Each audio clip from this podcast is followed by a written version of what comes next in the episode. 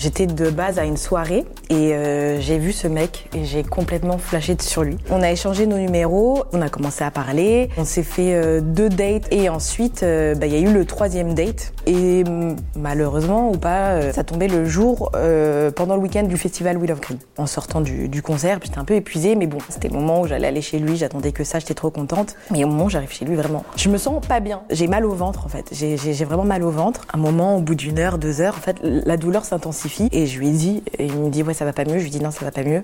Il dit bah écoute j'appelle le SAMU. Donc ils arrivent, il y a un médecin avec eux, euh, ils commencent à m'ausculter. Mon ventre, c'est vrai à ce moment-là, est quand même assez gros, assez gonflé. Donc euh, je vois le médecin, il nous regarde et tout, et il me dit euh, bah vous pensez pas être enceinte?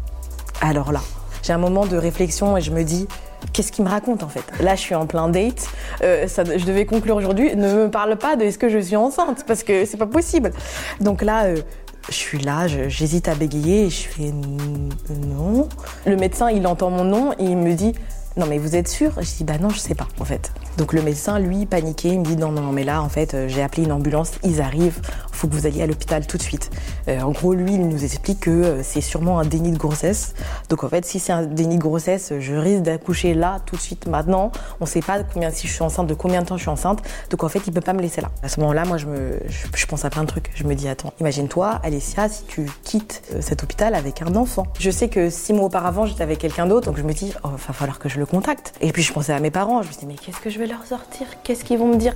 Et donc à un moment, le médecin arrive dans ma chambre et il me dit bon bah voilà, euh, bonne nouvelle, vous n'êtes pas enceinte. Je suis rassurée, mais en fait ils me disent mais par contre, en fait ce que vous avez c'est un kyste qui a explosé dans votre ventre. Ce qui s'est passé c'est qu'en fait euh, bah, quand j'étais à Will of Green, quand j'étais dans la fosse, bah, en fait on se donne des coups et en fait bah, j'ai dû recevoir des coups de coude des voilà dans, dans le ventre sans me rendre compte.